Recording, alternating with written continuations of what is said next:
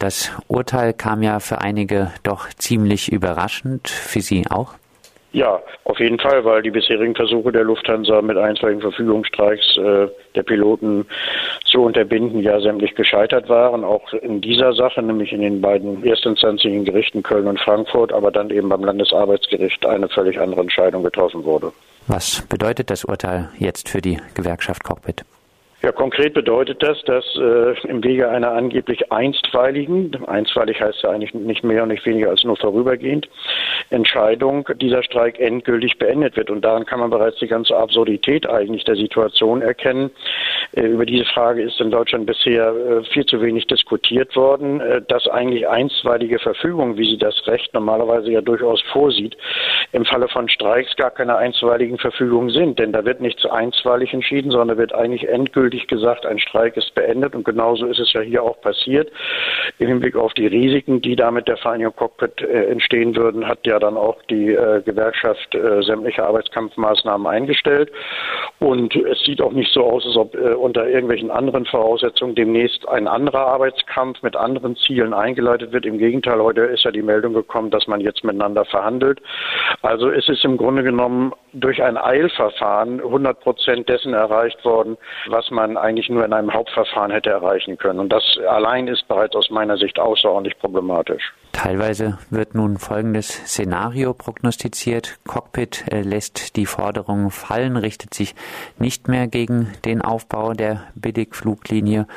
Eurowings streikt sonst aber weiter und gibt dann aber dadurch ein Schuldeingeständnis ab.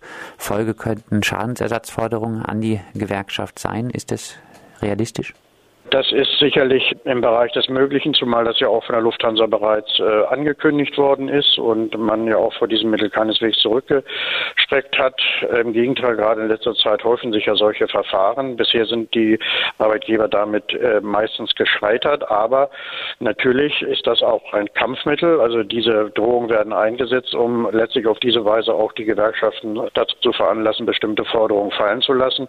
Ich halte die Entscheidung selber, die ja jetzt noch nicht im eindeutigen Wortlaut vorliegt, aber es gibt ja eine Pressemitteilung des Gerichts äh, schon deshalb für problematisch, weil ja hier dem Arbeitskampf Ziele unterstellt werden, die offiziell gar nicht existieren. Das heißt, äh, das LAG hat ja mehr oder weniger gesagt, na ja, das ist zwar nicht offizielles Ziel gewesen, ne, diese unternehmerische Entscheidung zu korrigieren, aber im Grunde steckt es dahinter. Ja, was hinter bestimmten Streiks im Grunde steckt, äh, darüber kann man äh, mit Fug und Recht streiten und insofern halte ich diese, ja, wenn man so will, Streikzensur, die da stattfindet, also indem man äh, der Gewerkschaft unterstellt, sie habe im Grunde genommen noch andere Ziele verfolgt, auch als außerordentlich problematisch. Der Streik ist jetzt äh, erstmal, wie Sie gesagt haben, beendet. Wie sehen Sie denn die Chancen, dass eine höhere Instanz zugunsten von Cockpit entscheiden könnte?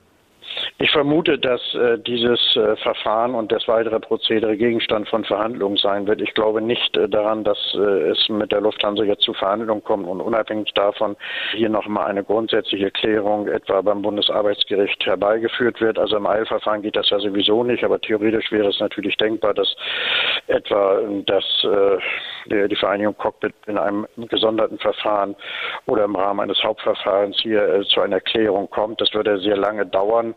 Äh, sicherlich hätte die auch die Lufthansa dann ein Interesse daran, äh, das Verfahren zu beenden.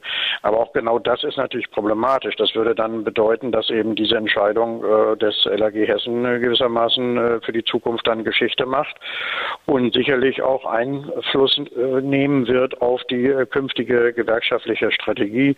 Also auch die Frage, inwieweit man sozusagen vermeidet oder vermeiden muss, bestimmte Hintergrundziele, will ich mal formulieren, bekannt werden zu lassen oder vielleicht sogar ganz äh, darauf zu verzichten, bestimmte Forderungen zu erheben.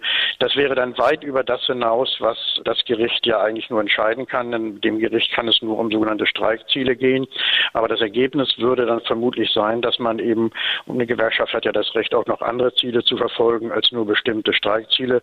Dann würde man möglicherweise auf bestimmte Forderungen jetzt gerade hinsichtlich dieser Ausgliederung und, und äh, Umorganisation ganz verzichten. Und das ist sicherlich auch das Ziel der Lufthansa.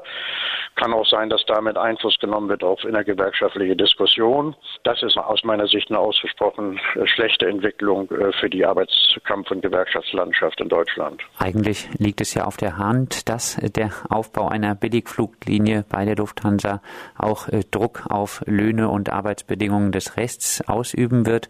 Trotzdem sagt das Gericht, dagegen darf Cockpit nicht streiken. Sie haben jetzt schon ein bisschen anklingen lassen. Das ganze Urteil hat dann auch eine große Bedeutung auch für andere gewerkschaftliche Arbeitskämpfe. Ja, davon ist auszugehen. Und ich meine, man darf ja nicht vergessen, Arbeitskämpfe entstehen nicht im luftleeren Raum. Und wenn ein Unternehmen mit bestimmten unternehmerischen äh, Entscheidungen gewissermaßen droht, dann ist das natürlich auch ein Stück weit zwar nicht Arbeitskampf, aber eben Druckausübung. Die Gewerkschaften und die Arbeitnehmer haben nur bestimmte Mittel der Druckausübung. Die Unternehmen haben vielfältigere Möglichkeiten. Aber offenbar ist hier die Kammer 9 äh, des Landesarbeitsgerichts Hessen, die ja auch schon in, bei anderen Entscheidungen sich aus meiner Sicht nicht als besonders gewerkschaftsfreundlich äh, erwiesen hat, äh, ein Stück weit auch an der Realität vorbei orientiert schon mit dem Tarifeinheitsgesetz, äh, das äh, so relativ offensichtlich verfassungswidrig ist, wird in das Streikrecht eingegriffen. Nun, dieses Urteil, lässt sich der Abbau von Arbeitskampfrechten noch stoppen oder gibt es da wirklich nur eine Richtung? Der lässt sich stoppen. Ähm, das ist jetzt zunächst einmal ein Rückschlag. Man darf äh, aber nicht vergessen, dass beispielsweise der Arbeitskampf der GDL im Endeffekt, also der Lokomotivführer, ja durchaus erfolgreich war. Andererseits war das ein sehr lang andauernder Arbeitskampf, bei dem man dann auch von Seiten der Gewerkschaft auch gegenüber der Öffentlichkeit großes Durchhaltevermögen im Grunde genommen voraussetzen musste. Das ist dann auch so geschehen.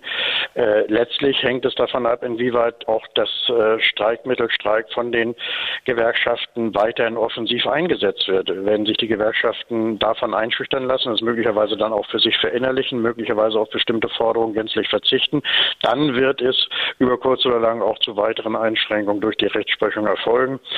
Vielleicht auch durch die Gesetzgebung. Es gibt ja entsprechende Forderungen aus dem Bereich der CSU, etwa gerade im Bereich der Daseinsvorsorge, Verkehrsbetriebe. Davon wäre ja dann auch die, werden die Fluggesellschaften auch mit, die Piloten auch mit äh, betroffen.